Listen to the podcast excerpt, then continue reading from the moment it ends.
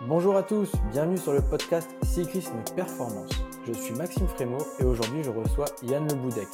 Yann est entraîneur du Pôle France Piste de Bourges et ensemble nous allons échanger sur la double activité route et piste. Bonne écoute Salut Yann, merci d'avoir accepté l'invitation pour passer sur le podcast Cyclisme Performance. Bon bah du coup la première question qui est la même pour tout le monde, est-ce que tu peux te présenter en quelques minutes? Ouais, salut Maxime. Euh, donc euh, oui, Yann Le Boudec, 27 ans. Je travaille à la Fédération française de cyclisme et euh, je suis donc euh, coordinateur et responsable du pôle France de, de, Bourges. Du coup, tu as fait quel type de formation? Est-ce que tu as une formation universitaire? Est-ce que tu as fait plutôt diplôme d'État pour, pour arriver à, à ce poste au pôle? Ouais, donc moi j'ai fait un cursus universitaire classique, donc après le bac une licence une licence STAPS, entraînement sportif, et puis après un, un master également euh, à l'INSEP sur sur l'entraînement également. Euh, après ce après ce master, moi je suis je suis directement rentré à la Fédération française de cyclisme. J'avais fait des des stages également pendant pendant mon master avec avec l'équipe de France de cyclisme sur piste. Euh, voilà plutôt sur des missions euh, sur sur l'analyse de la performance. Euh, et puis voilà, de fil en aiguille, euh, j'ai continué là-dedans. On m'a proposé en 2020 le, le poste de, responsable du, pôle de Bourges. Euh, donc ça, c'est mon travail au quotidien. À côté de ça, euh, je, suis aussi euh, sur les compétitions internationales avec l'équipe de France relève, voilà où je, coach, je coach les jeunes. et voilà, je m'occupe plutôt du, collectif endurance femmes les jeunes. Fonctionne le pôle de Bourges. Enfin, quelles sont tes missions là-bas au pôle? Est-ce que tu gères tout ce qui est partie entraînement vraiment global et voilà, comment fonctionne un petit un pôle? Alors le pôle déjà, donc nous on a une dizaine d'athlètes, donc ça varie un petit peu en fonction en fonction des années, mais c'est une dizaine d'athlètes euh, d'une manière générale, des, des, filles et des garçons. Euh, c'est un pôle qui, qui, a été ouvert en, en 2014, euh, donc qui est quand même à, qui est quand même assez jeune. Le pôle il est, il basé au Krebs de Bourges, donc il y, a, il y des facilités au niveau des, infrastructures, notamment avec le, le vélodrome qui est sur place, le, les logements pour les étudiants, le, restaurant également qui, est sur place, le, lycée juste à côté. Euh, donc voilà, il y a, y a, vraiment des facilités. Il y a également toute une équipe qui s'occupe euh, qui s'occupe des jeunes sur le suivi scolaire. Euh, voilà, donc ça c'est vraiment une, une vraie aide. Et, et nous, euh, avec mon collègue Léonard Cosny, on est plutôt sur la partie euh, la partie entraînement. Donc, on s'occupe du projet sportif des athlètes. On, met en place le projet avec les avec les différentes équipes des, des coureurs. Et nous, on s'occupe voilà vraiment de mettre en place l'entraînement, le, le suivi le suivi de la progression des, des athlètes au quotidien. Euh, nous, on est vraiment voilà, sur ce sur ces sujets-là euh, très présents. Ouais, ok, t'es vraiment dédié sur le côté perf et euh, ouais, form formation du coup des jeunes à partir de KD2, du coup, toi, tu prends les jeunes au pôle Ouais, on, alors depuis trois ans, on les prend en fin de KD1. Donc voilà, on les prend, c'était rentrée, la rentrée scolaire okay. classique, ils arrivent en, en septembre, donc fin, fin de KD1. Ça permet de les avoir euh, sur une, une, formation de moins de trois ans. On fait un premier point, on va dire, euh, fin milieu de, de junior 2. Euh, voilà, et puis c'est pas exclu que certains ou certaines restent après euh, sur le début de leurs années espoirs. Vraiment, si les les projets collent et que la, progression euh, suit son cours. Mais voilà, en règle générale, on les prend oui, fin de KD1 et jusqu'à jusqu'à Junior 2. Et du coup, ouais, le pôle de Bourges avec la piste, c'est principalement un pôle, dédié à la piste ou quand même tu, tu laisses la pratique de la route en, entre guillemets en option ou c'est obligatoire? Non, c'est clairement, clairement obligatoire. On est vraiment sur le, sur le double projet. Le but, c'est de former voilà, les athlètes sur, sur les deux activités je pense que c'est vraiment un bienfait en plus pour euh, pour eux de, de se développer dans sur les deux aspects. La, pratique de la route, elle est, indispensable aujourd'hui pour, pour le pistard endurant de, de haut niveau. On le voit, euh, on le voit, voilà, il y a eu le championnat du monde élite qui vient, qui vient de se terminer. Les, très grands coureurs euh, pistards sont également de, très bons routiers, d'une manière générale, hormis quelques exceptions. Euh, donc voilà, on est vraiment sur les, deux disciplines et la pratique de la piste est également un, vrai avantage, euh, un vrai avantage sur la route, notamment sur le développement des qualités de, de vitesse, de sprint.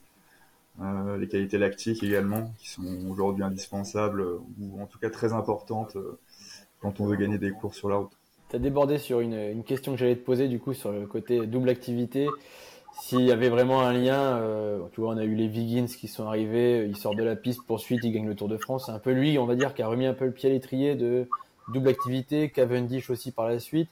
Mais ouais, aujourd'hui, euh, quand tu regardes tous ceux qui sont en endurance sur piste, du moins au niveau, dès qu'ils basculent sur route, il y a des gros moteurs quand même. Du coup, euh, comment toi tu peux expliquer ce, ce lien et pourquoi tu, toi, tu encouragerais la double pratique comme ça? Je pense que c'est hyper, complémentaire. Euh, sur, la piste, on forcément de, base, ça reste une activité très, très intense. Les durées de course sont, assez réduites. Ça va de 4 minutes pour une poursuite par équipe, même moins de 4 minutes chez les garçons, à une heure grand, grand maximum euh, pour, une américaine.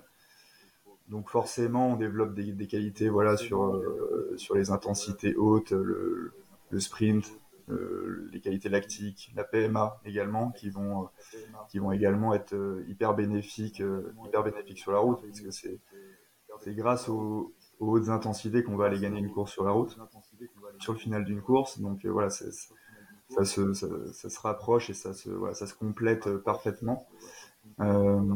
Également sur sur piste, ce qui va être le, le bon pistard sera toujours très, très véloce, aura des qualités vraiment de vélocité qui seront, euh, qui seront très, très importantes. Et ça pour, pour rouler vite, que ce soit sur piste ou, sur la route, ça, reste, ça reste important.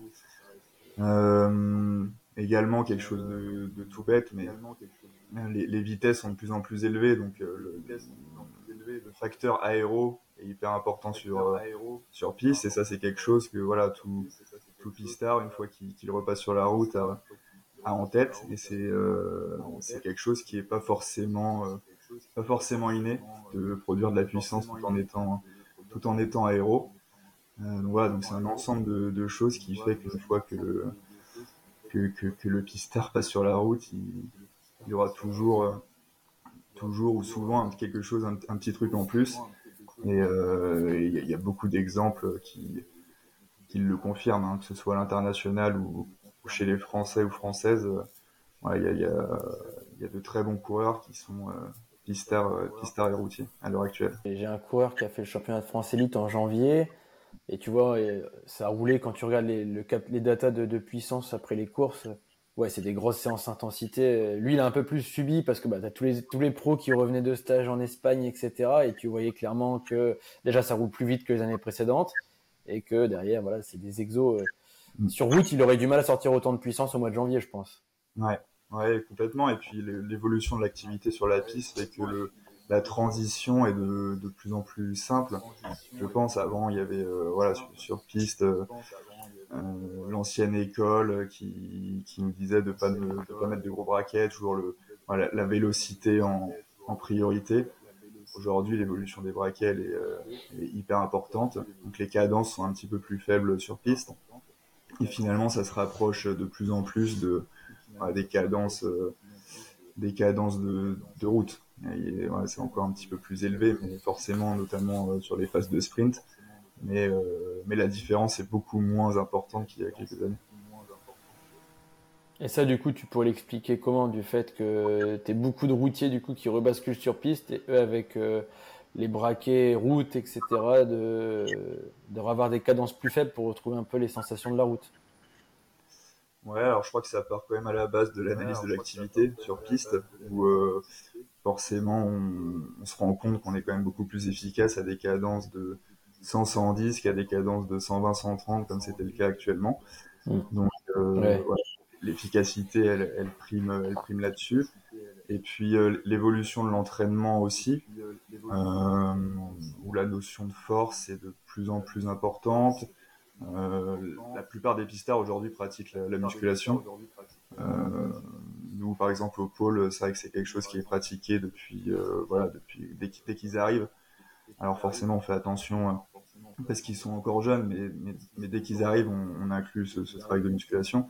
Et donc euh, le, les, niveaux de force sont de plus, en plus élevés et les braquets peuvent être de plus en plus importants. Et euh, voilà, même si euh, même si on perd un petit peu de temps sur un départ arrêté en poursuite par équipe parce qu'on a deux ou trois dents de plus, finalement le gain ensuite, une fois que le, braquet est lancé, qu'on atteint les, allures de course, il, est, bien plus important. Donc voilà, ça part de l'activité. Et du coup, elle a musculé. Et puis effectivement, bah voilà, la transition entre route et piste est, encore plus facile. Elle fait partie prenante de, l'entraînement. Euh, entraînement musculation du coup en salle à côté du vélo et est-ce que sur le vélo aussi tu fais de la force? Ouais, ouais clairement. Donc euh, le, travail de force il est, hyper important. Donc, va travailler la force d'une manière globale, on va dire, en, salle de musculation. Donc la musculation, on, l'utilise voilà, sur deux, deux, objectifs, on va dire. Euh, une phase un peu plus prophylaxie, prévention des, blessures, gainage, etc. Euh, voilà, qui, est hyper important, notamment sur le, également le maintien de cette position aéro qui peut être assez extrême sur la piste. Et puis euh, voilà, sur du développement vraiment physique et physiologique, sur du travail vraiment de force max et d'explosivité. Voilà, c'est les deux thématiques euh, qui sont vraiment travaillées en, salle de muscu.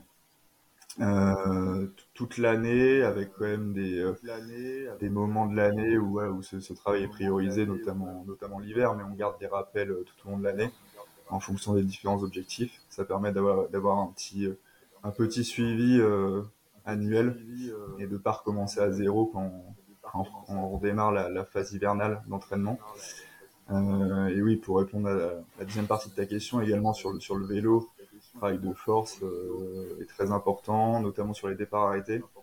On fait beaucoup de départs arrêtés avec gros braquets. On fait de plus en plus également de d'endurance de force, on va dire sur piste, avec des très très gros braquets, euh, sur des cadences, alors forcément un petit peu plus élevées que sur route quand même. On n'est pas à 50 RPM parce qu'il il faudrait, faudrait mettre des braquets euh, qui n'existent pas actuellement. Euh, donc on est plus voilà sur des cadences de 80-85, mais ce qui finalement par rapport à l'activité euh, est déjà euh, est déjà assez bas. On est déjà 20, 20 à 25 RPM en dessous. Et euh, on compense, voilà, le, la cadence n'est pas très basse, mais le niveau de puissance est très élevé. Ce qui fait que finalement, en termes de Newton, on se rapproche quand même de, on se rapproche quand même ouais. d'endurance de force sur la route. Ouais, dans tous les cas, toi, tout ce qui est Newton, etc., c'est les datas que tu regardes euh, sur, la piste. Comme on peut pas, entre guillemets, pendant la séance, tu peux pas switcher de braquet pour dire euh, mettre un peu plus de cadence, etc.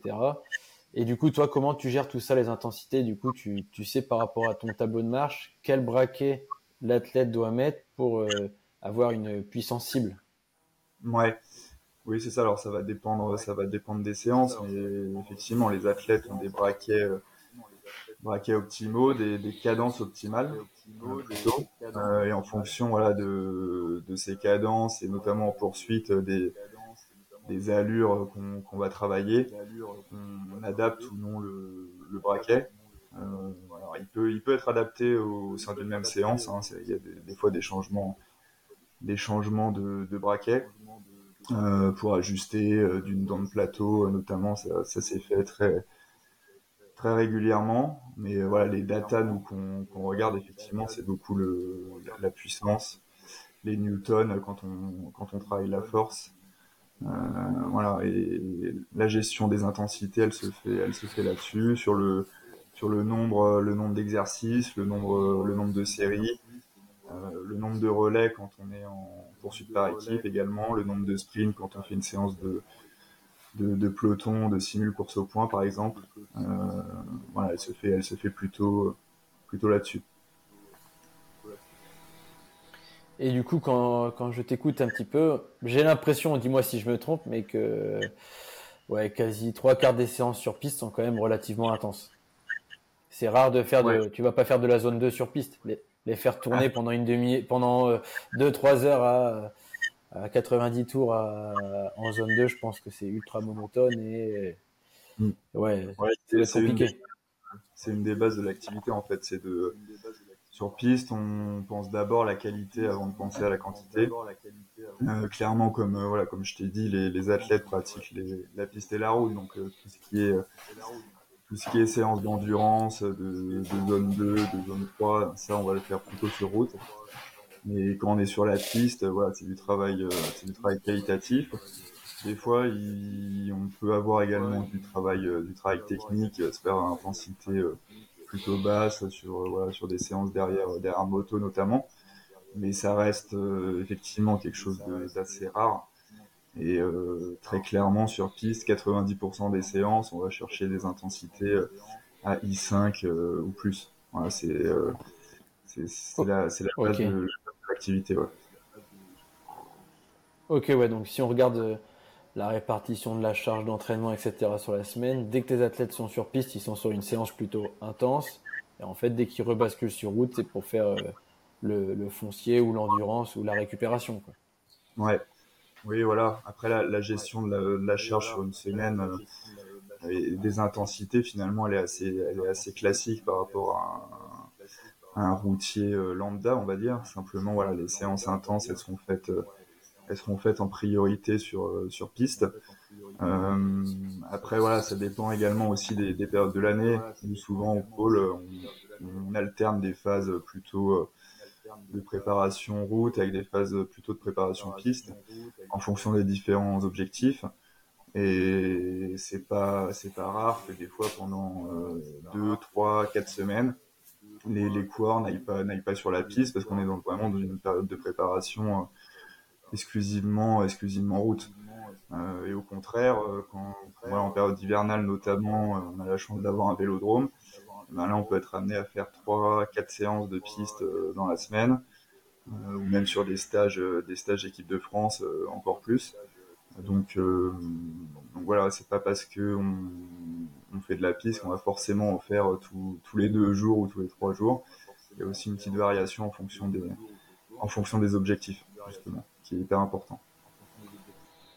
Ouais, donc on rejoint le schéma assez classique de une ou deux séances, voire trois séances intenses dans la semaine et euh, le reste plutôt basse intensité. Là, la différence, c'est que dès que tu es sur intensité, entre guillemets, tu es plus souvent sur piste que, que sur la route. Voilà, c'est ça. Euh, plus, souvent sur la piste. Et puis, euh, comme, comme je t'ai dit, c'est des, on est souvent également sur des, voilà, des stages, des stages pistes qui vont, qui vont être quasiment tous les mois. voilà, et donc là, sur ces stages, on va faire vraiment beaucoup, beaucoup, beaucoup d'intensité sur toute la semaine. Et du coup, on compense sur la semaine précédente et la semaine suivante en, en faisant au contraire un petit peu plus, un petit peu plus d'endurance, en relâchant un petit peu les, un petit peu les intensités. Finalement, euh, je crois que c'est quand même le, le, plus important, euh, c'est cette gestion des intensités, pas aller dans le, dans le trop qui serait, euh, qui serait clairement, clairement néfaste. Il faut faire, il faut faire clairement, voilà, attention à ça, euh, attention à ça aussi. Et ouais, du coup, comment tu fais du coup pour suivre cette charge-là et te dire, bah là, on est trop dans l'intensité? Parce que tu vois, quand tu es sur un stage, tu es sur un collectif. Là, c'est différent de moi, je vois mon travail individuel où tu peux agir sur l'entraînement de chacun quand il est chez lui. Là, tu es sur un collectif, du coup, tu fais comment? Tu dis, bah toi, aujourd'hui, tu roules pas? Ou Je pense que c'est compliqué sur place de, de dire, bah, d'individualiser à bloc, tu vois. Ouais, alors bah, sur les stages, c'est sûr que c'est un petit peu un petit peu compliqué parce qu'on a une dynamique euh, une dynamique d'équipe euh, qui est importante. Le, nous, le, la discipline prioritaire en équipe de France reste la poursuite par équipe, donc on ne peut pas individualiser autant qu'on aimerait euh, en fonction des athlètes. On a une dynamique d'équipe à, à conserver. Par contre, c'est vrai qu'au quotidien, nous sur le sur le pôle, on essaye de faire très attention euh, et d'individualiser au maximum ces, ces charges d'entraînement. Après, nous, voilà, sur les outils qu'on qu'on utilise, clairement, on n'est pas sur les outils euh, classiques des routiers, style TSS, euh, parce que finalement, c'est très peu représentatif de ce qui est fait sur sur la piste. Le, TSS, il accorde une très très grosse importance au, volume de, de pratique. Et euh, voilà, une séance de piste, quelquefois, euh, notamment sur des départs, on va faire très très peu de très peu de vélo, très peu de volume, mais finalement c'est quand même une séance qui va qui va être assez traumatisante et qui va taper. Donc finalement, euh, on revient un peu à la base, au classique, avec le, avec le RPE et au ressenti des, athlètes, qui, reste finalement le, plus simple dans le suivi et à mettre en place. et après, on a également des, outils de, suivi de l'état de forme au quotidien, où, voilà, les athlètes remplissent un petit, un petit questionnaire tout, tous les matins et ça nous permet d'avoir euh, un petit suivi également de leur état de forme avec des questions assez simples et ça permet voilà l'ensemble de ces outils permet finalement d'avoir une vraie gestion de la, la charge et de, de l'état de fatigue des, athlètes. Ouais, parce que ouais, les outils, quand même, euh, même la méthode Foster se base sur le temps en minutes, euh, les TSS sur le volume. Du coup, ouais, sur piste, vous faites des séances courtes en soi, si on se base juste sur ces indices-là, les, les séances ne sont pas, entre guillemets, pas si intenses que ça comparé à, une course route. Tu vas te dire, ouais, mais t'en fais deux par jour, t'es toujours, es toujours moins qu'une course, quoi. Alors en, termes d'intensité, si tu, regardes le, découpage des intensités sur la, matinée, ouais, tu t'es mis des grosses, des, grosses séances, tu t'en es mis dans les dents, quoi. Mm, c'est ça, oui. Et puis même une séance de trois heures en endurance fondamentale sur la route, elle serait, elle serait catégorisée comme plus, plus dur qu'une séance piste, euh, peu importe laquelle, même voilà une séance de poursuite euh, serait serait catégorisée moins dur qu'une séance de 3 heures. Donc euh, donc voilà, c'est c'est un outil qu'on n'utilise pas du coup et qui qui serait pas représentatif de ce que font les athlètes au quotidien. Ouais, c'est clair en fait. Du coup, tu n'as pas le choix de switcher entre le, ressenti, la perception, l'échange avec l'athlète, plus toi à force en fait, tu sais dans quelle zone tu travailles pour pour avoir un, un suivi de charge qui en plus du coup n'est pas forcément fonctionnel parce que dès que tu fais par exemple une semaine de, sur piste, euh, ces valeurs-là vont baisser et dès que tu rebascules sur route, ça va augmenter. Donc du coup, tu vas dire tu as les alertes qui arrivent alors que dans la réalité, euh, la charge elle est elle monte ou elle explose entre guillemets juste parce que le fait tu, tu bascules sur du volume. Ouais, c'est ça. Est-ce que tu peux juste répéter ta question? Ça a bugué un petit peu. J'ai pas tout entendu. Ah, pardon. Ouais, je te disais en fait que tu peux pas forcément suivre euh, euh uniquement les TSS ou la méthode euh, Foster quand tu es par exemple sur une semaine sur piste parce que dans tous les cas ça va ça va influencer et par exemple la semaine d'après tu bascules sur une semaine endurance et là les, les valeurs de charge vont exploser parce que dans tous les cas vu que tu, tu remets du volume en fait, tu vas te dire, euh, si tu regardes le TSB, tu vas passer dans le négatif, etc. Et là, tu vas dire, bah, je suis en limite, entre guillemets, en surentraînement, alors que c'est juste la semaine d'avant qui influence euh, les résultats de cette semaine. Ouais, ouais, c'est ça, ouais. C'est ça, donc c'est pour ça que nous, on utilise vraiment le, le RPE de l'athlète, euh, qui va être beaucoup plus représentatif. Et puis, bah, bah, bah comme tu l'as dit, en fait, on a la chance d'être sur un pôle au quotidien avec eux, donc on, se rend compte assez vite de, de leur de l'état de, forme et de comment ils encaissent ou non euh, ou non la charge d'entraînement. Euh, et on profite justement d'être euh, au quotidien avec eux. C'est quand même une chance. Et, finalement, c'est un peu comme ça qu'on varie les charges et qu'on fait évoluer ou non ce qui était prévu à l'entraînement. Et du coup, tu vois, je suis intervenu sur un DE il y a pas longtemps sur la partie formation des jeunes. Et euh, tu vois, quand tu regardes un peu tout ce qui est euh, formation de l'enfant entre enfant, adolescence et, et préadulte, on te dit que il n'y a pas besoin de développer l'endurance avant le, pic de croissance et à partir du pic de croissance développer l'endurance. Est-ce que toi, du coup, euh, tu penses que un, athlète jeune, si on l'habitue, on l'entraîne à faire de la vitesse et de la PMA, est-ce que ça peut être bénéfique pour la piste ou euh, tu vois c'est pas forcément primordial pour pour performer sur piste. Euh, alors je pense quand même que c'est quelque chose d'assez important. Euh, pour moi voilà le, le, coureur qui va réussir à développer ses qualités assez jeune aller travailler assez jeune de, de vitesse et de PMA les intensités assez hautes alors d'une manière d'une manière ludique hein, pas la peine de s'enfiler des grosses séances de 30-30 ou, euh, ou de Jiménez, on parle pas de ça, hein, mais d'une manière ludique, finalement, c'est ce qui est fait, sur la piste. Hein, les, jeunes quand ils courent sur la piste, c'est ils travaillent les intensités sans pour autant s'en rendre compte. Euh, pour moi, c'est assez important et ce sera toujours bénéfique dans le dans développement de l'athlète par la suite. Euh, un adulte qui qui aura pas développé ces qualités-là en étant jeune aura quand même du mal à aller performer sur, sur ses qualités et finalement ça reste ça reste quand même des, des qualités importantes si on veut si on veut performer sur des courses que ce soit sur sur la route ou, ou sur la piste. Donc travailler travailler cela des assez jeunes. Alors nous voilà finalement au pôle on les prend ils ont ils ont 15 ans. Souvent c'est des athlètes qui ont une croissance assez assez avancée donc c'est vrai qu'on peut on peut se permettre de les, de les faire travailler euh, assez rapidement et assez fort là-dessus. Euh, mais même voilà, sur, sur, des, sur des plus jeunes, travailler ces qualités de manière un peu plus ludique, ça reste quelque chose d'assez euh, important, je pense. Ouais, dans tous les cas, toi, sur piste, les critères importants, c'est avoir une PMA assez élevée, un temps de soutien à PMA important et être capable d'être assez véloce pour pouvoir emmener des gros braquets et rouler vite. Ouais, c'est ça. Et puis aussi les qualités vraiment lactiques de résistance sont, hyper importantes. Euh, souvent sur sur piste, voilà, les sprints, euh, les sprints sont lancés d'assez loin. Ça reste des temps d'effort, voilà, qui, qui vont être de, de 15 à 30 secondes sur un sprint en course au point par exemple. Donc ça fait quand même appel beaucoup à, à ces qualités de résistance. Euh, et ces qualités de résistance, comme tu l'as dit, à haute cadence. Parce que voilà, sur, sur des sprints, on va atteindre des 130, 140, 145 RPM. ce qui est quand même euh, assez élevé. Il faut être euh, capable d'être efficace, euh, d'être efficace sur ces hautes cadences, ce qui est pas, ce qui est pas forcément, forcément simple. Et du coup, pour ces hautes cadences-là, est-ce que c'est une qualité qui est plutôt innée? Ou est-ce que c'est une qualité que, par exemple, tu tombes sur un athlète qui, a toutes les qualités requises, sauf que euh, il, sait pas bien tourner les jambes, il sait pas les tourner vite.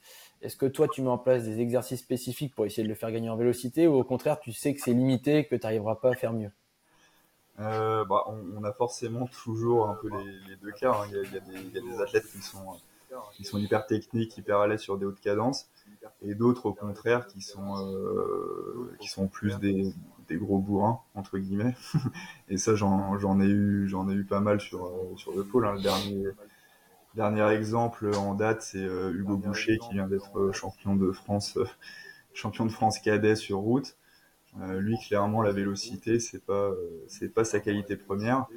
Mais voilà avec ce, ce travail sur piste en cadet cadette les braquets sont, sont limités Jusqu'à présent, c'était euh, c'était 50-15 jusqu'à cette année. Ça va évoluer un petit peu l'an prochain.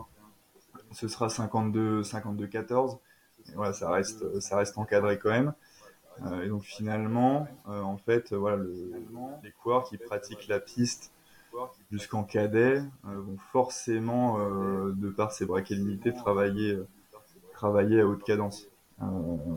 Et, et même pour un coureur qui, pour qui ce n'est, ce n'est pas ses qualités, euh, ses qualités premières, ça reste hyper intéressant. Et dans le cas d'Hugo, euh, voilà, ça lui a permis également de, de se développer euh, sur, sur, sur des points faibles qui en sont finalement qui voilà aujourd'hui ça, ça l'est beaucoup moins et il est même si ce n'est pas sa qualité première il, il, est beaucoup plus à l'aise sur, sur des hautes cadences oui le fait que le braquet est limité en cadet sur piste fait qu'il n'a pas le choix d'être véloce pour, euh, euh, pour pouvoir avoir des résultats, pour pédaler dans tous les cas sur piste. Sinon, il, sera en difficulté, entre guillemets, s'il n'a si pas le choix.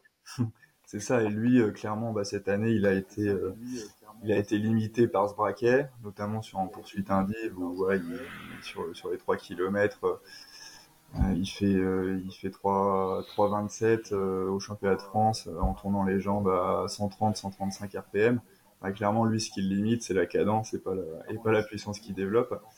Mais euh, bon, en tout cas, ça, lui, ça lui permet de travailler une qualité qu'il n'avait pas l'habitude de travailler euh, auparavant. Et finalement, dans son développement euh, à long terme, ce sera quelque chose qui lui sera très bénéfique, même si cette année, bah, il n'a pas été champion de France de poursuite, du coup. Mais voilà, c'est pas grave, on regarde aussi au, au long terme son, son développement et ce que ça peut lui apporter. Pas forcément d'exercice précis pour travailler la, la, vélocité, parce que les braquets font que tu n'as pas le choix d'être euh, sur, la, sur de la vélocité pour, euh, pour, euh, pour, faire, les, pour faire les courses, etc. Fait, peu, importe l'exercice qu'on va leur proposer, que ce soit des sprints, de la poursuite, de l'américaine, voilà, de la, prise de tour. en fait, du, moment qu'on leur met le, leur braquet cadet, finalement, ils vont tout de suite être en, en survélocité et atteindre, voilà, là, c'est des cadences qui peuvent aller jusqu'à 150, 160 RPM sur un, un 200 mètres lancé euh, braquet cadet, 50-15. Euh, voilà, et forcément, euh, forcément, ils sont en survélocité. Donc, peu importe l'exercice, en fait, du moment que qu'on limite un peu le braquet, on va, travailler, on va travailler à haute cadence. Ouais, t'as pas besoin d'aller chercher la vélocité max comme comme je vois les, séances sur, pour les sprinters où on leur fait travailler des gros démarrages, euh, on, les fait, on les fait pédaler sur des vélocités max à plus de 200 RPM où tu essayes d'aller chercher 1, 2, 3 RPM de plus pour dire voilà, c'est toujours plus ou c'est toujours un progrès. Toi, tu n'as pas ce côté-là d'aller chercher ces très très hautes euh, cadences. Non, non, non, non, non, ouais, on différencie bien voilà, le, les sprinters des, des endurants sur piste. Euh, nous, ça, ça reste pas la, la, priorité, étant donné que, étant donné que voilà, les braquets euh, à la sortie de cadet de, deviennent libres.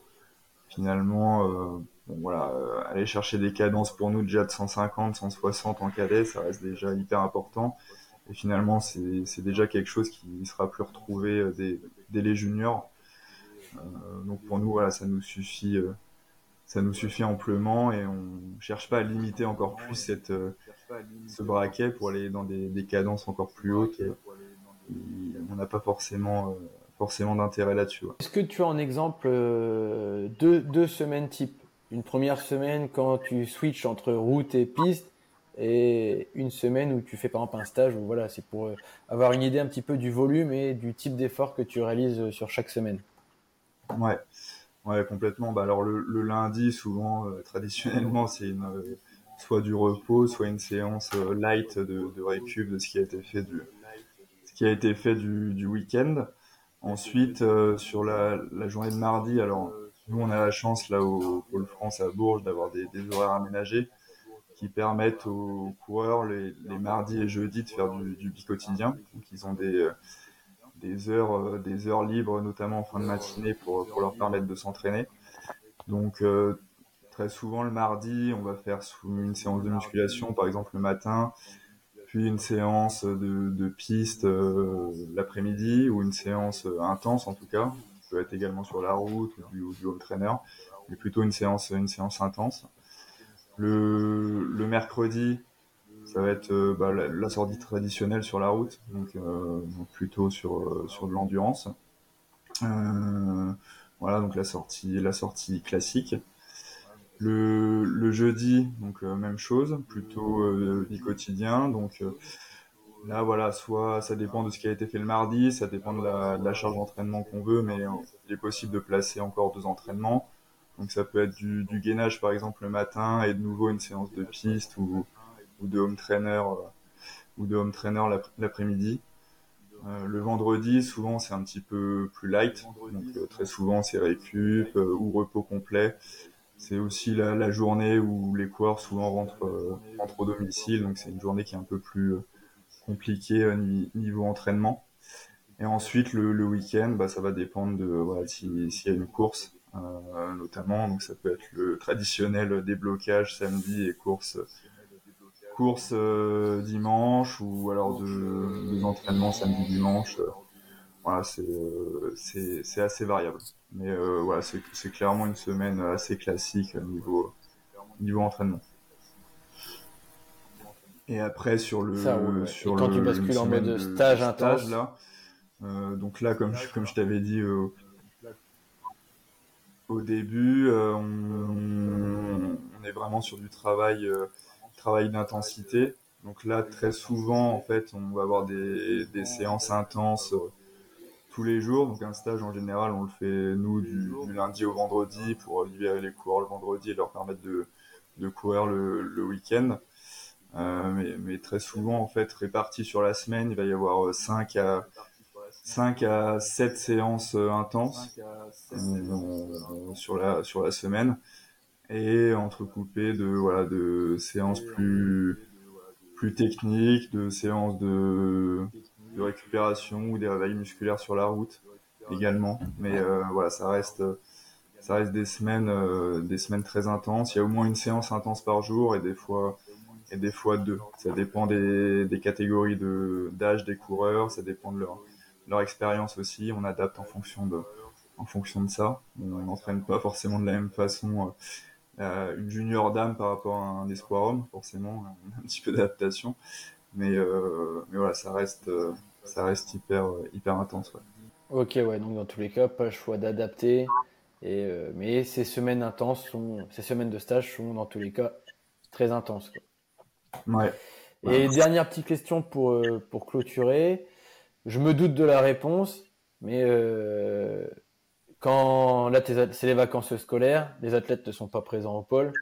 Du coup, tu continues quand même le suivi à distance et t'as pas forcément, ils n'ont pas forcément accès à la piste. Donc, du coup, comment tu fais toi les rappels de piste ou euh, tu fais vraiment du cas par cas s'il y a possibilité, etc. Ouais, alors ça, ça, dépend là du coup clairement des objectifs de, de chacun. Euh, par exemple, dans le cas de de mes cadets là, qui, qui avaient comme objectif le, le France Piste qui était euh, début juillet. Finalement, pour eux, ça s'est bien bien goupillé parce qu'ils ont fait de la piste, voilà, jusqu'à fin juin, euh, jusqu'à fin juin au pôle. Ils sont allés ensuite au championnat de France et puis euh, et puis après ça, l'objectif euh, a été le championnat de France route et donc finalement il n'y a, pas eu de besoin il a pas eu de besoin de pratiquer la piste donc eux clairement Là, ils vont faire 5 à 6 semaines sans, sans pratiquer la piste, mais euh, voilà, c'est pas, c'est pas un souci. On reprendra, on reprendra au mois de septembre euh, sans, sans problème. Hein. C'est, c'est même plutôt bénéfique pour eux d'aller se développer euh, et de travailler vraiment sur la route, sur cette partie, sur cette partie estivale. et ensuite, pour ce qui est des, juniors et des espoirs qui eux ont, voilà, sont, présents sur les championnats internationaux. Donc là, on fonctionne euh, par le, le biais de, de stages en fait équipe de France. Euh, donc on, voilà, on pratique des stages. On était dix jours en stage avant le championnat d'Europe qui était au Portugal mi mi-juillet.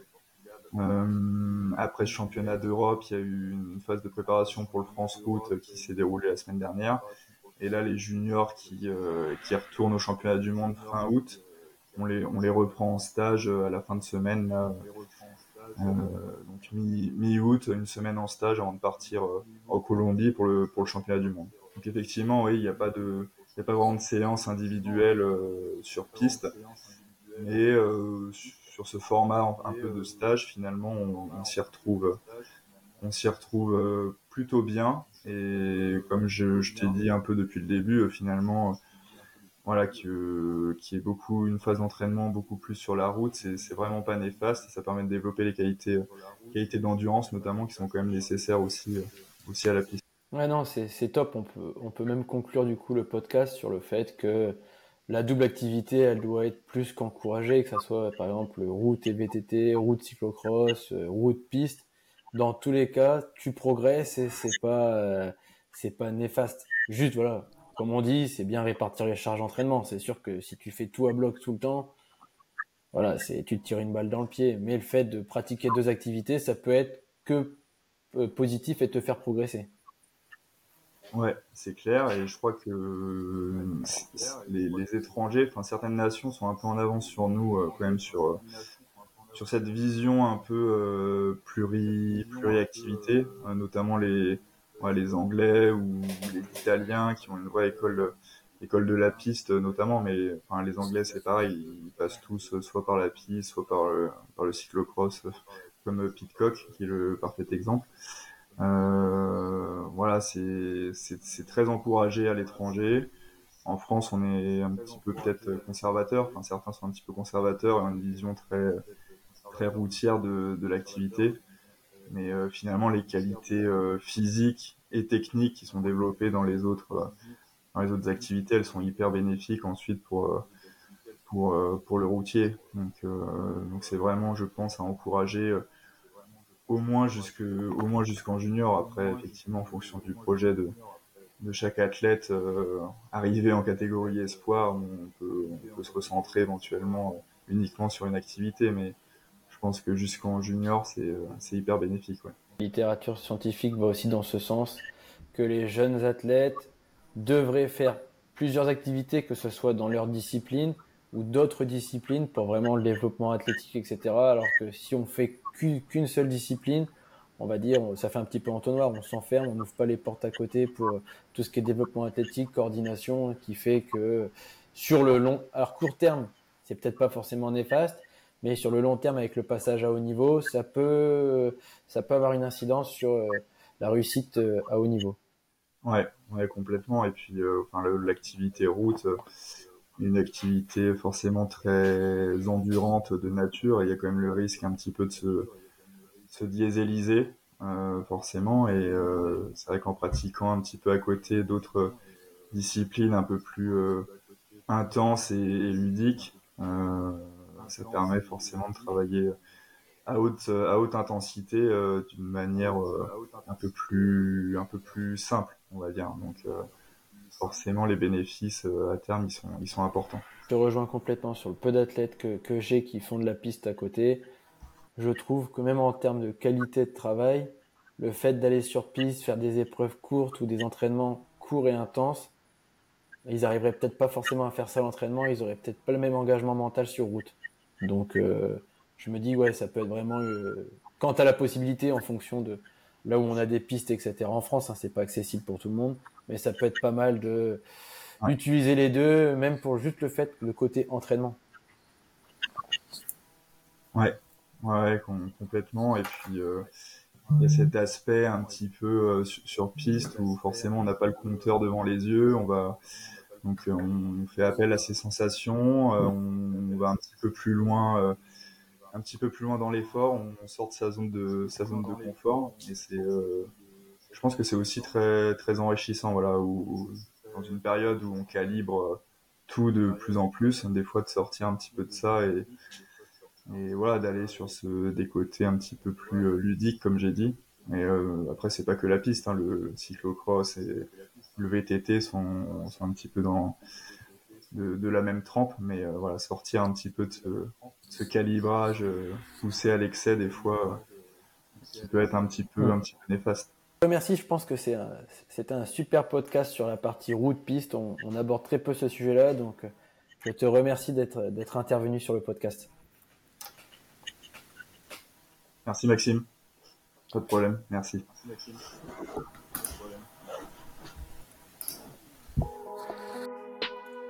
Merci à tous d'avoir écouté cet épisode. N'oubliez pas de suivre Cyclisme Performance sur les différents réseaux sociaux comme Facebook et Instagram. Et surtout, n'oubliez pas de vous inscrire à la newsletter. À la prochaine!